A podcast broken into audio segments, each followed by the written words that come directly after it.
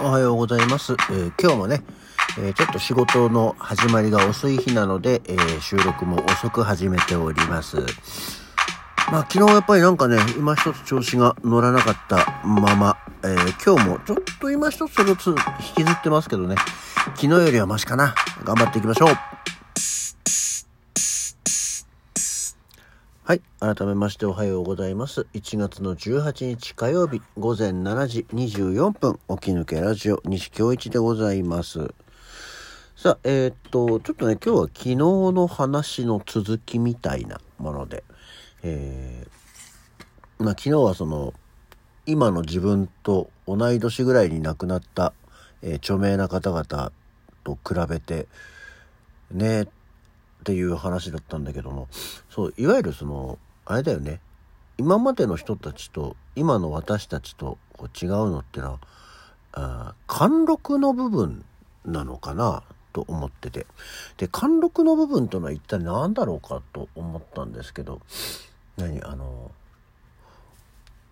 もしかしたらなんだけど全然そんなのはもう適当な思いつきで言ってる話なんですけどね。あの私たちも含めてですけどもどこかでその貫禄大人の貫禄みたいなのをにもういらないって思ったんだろうかと思ってその貫禄大人になることをこうやめちゃった世代っていうのがやめちゃったっていう言い方も変なんだけどね。なんか出てきたんだろうかそういうこう時代があったんだろうかと思いましてね。まあいや今そのもともとそれもなんで話を思ったかっていうとですねあの1988年に、えー CD が出てます。その CD が今手元にあるんですけども笑福という人たちの内容のない音楽会というね CD があります。まあ基本的にはこれはあのーコミックソングというかちょっと面白 CD 面白い曲を内容のない音楽会というぐらいであのタイトルがよく似た、えー正しいテレビ番組のパロディで、えー CD がまあ作られてるやつなんですけどもその中に「うん、47歳の地図」という歌があります。えー似たような曲で爆風スランプに45歳の地図というのがありますけどもそっちはね実はあんまり聞いたことがないんでよくわかんないですけどまああの全く別の曲です。笑福の47歳の地図というのがあって、えー基本的には尾崎豊のパロディなんですよね。っていうのがあってちょっと今日はねあの珍しく歌詞を引用これちゃんとあの許可取りますからあのご安心いただいて、えーっていうものでですね、えーちょっと歌詞を言います。でこうさ歌詞を引用するのってさいわゆる朗読読むじゃない？歌っちゃうとダメだからねそこを気をつけていきたいと思いますけどね。遠く長く旅をしてふと立ち止まる俺薄い髪疲れた肌濁った瞳。妻の声に叩かれいつもの駅へ。っていうもう状況なんですよ。47歳ってことはさもう今の私たちの年から56年年下なんだよね。でそんな感じになってきて家も建てた子供たちも手を離れた。ただローンを返すために働く俺。責任逃れ仕事を振る上司のもとで。っていう感じ。まあ中間管理職な的なものなんだろうか。もうここはねあの今とそんなに変わらないんだけども。二十歳の頃はゲバルトもした。機動隊に負けたわけじゃない。夜明けは近い。そんな時代に抱かれ資本論を枕にお前を抱いた。っていう歌詞があります。で、えー 1988年の CD その当時47歳。っていうことは大体うん遡っていくと1941年生まれの人のことなんですよね。そうすると今の年齢で言うと81歳。だからあの昨日紹介したような人たちのあの昨今ね新しめに亡くなった方例えばだからあの石原裕次郎とか美空ひばりとかあの辺の人たちと同い年っていうことなんですよね。だからやっぱりまだここっていわゆるそのあのさっき言った大人の人たちのまだ歌なんだなと思ってでサビがですね「この国の繁栄は俺たちが作った脇目振らず働いてだけど何が残った思い出の道をたどる47歳の地図」っていう歌詞なのね。なんかさもう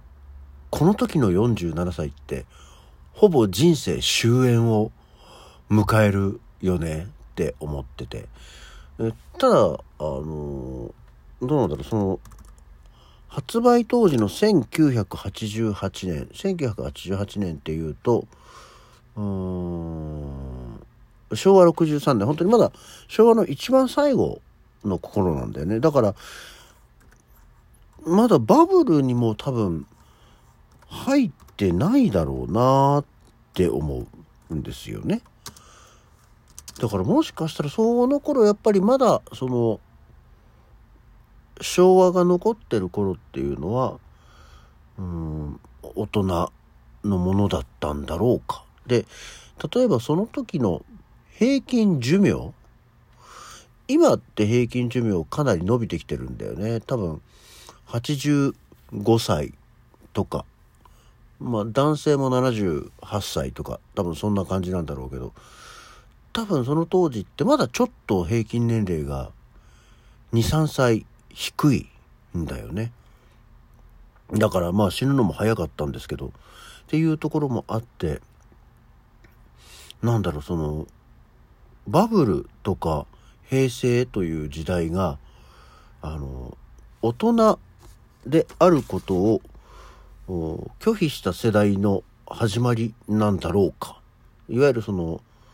1941年生まれの頃の人たちっていうのは段階の世代と呼ばれる人たちだと思うんですよね。それが多分、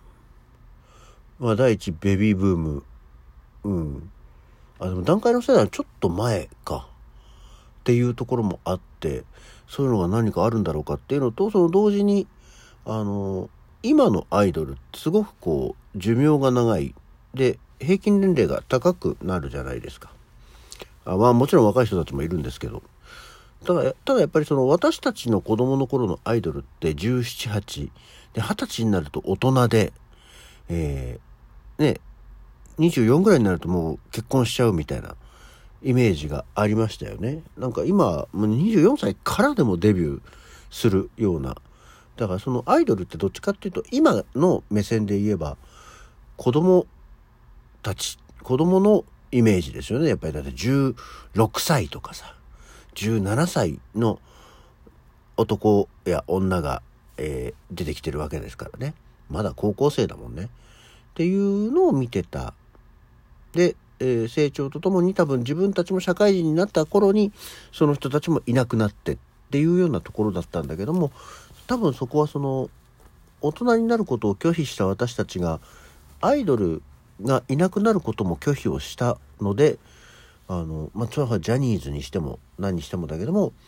ずっとアイドルって言われる人たちがそのまま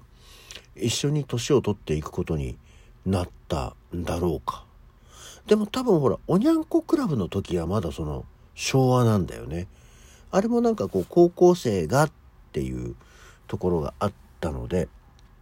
あの、まあ、高校卒業と同時に卒業という、まあ、今につながるキーワードを残してなくなっていくものだったりはしたと思うんですけどそれ以降いわゆるそのモーニング娘。なんだろうかなそこら辺のあの枠を外したのは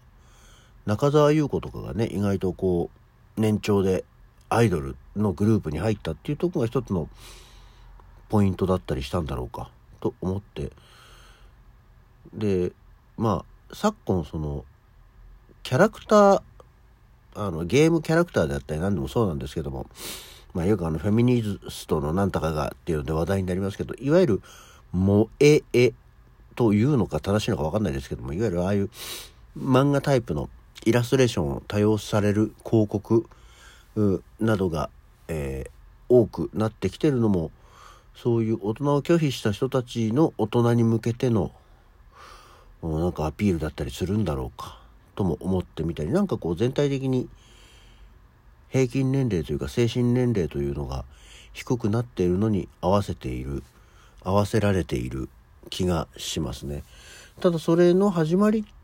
とかきっかけっていうのは何だったんだろうかどこだったんだろうかっていうのをたまに思ったりします。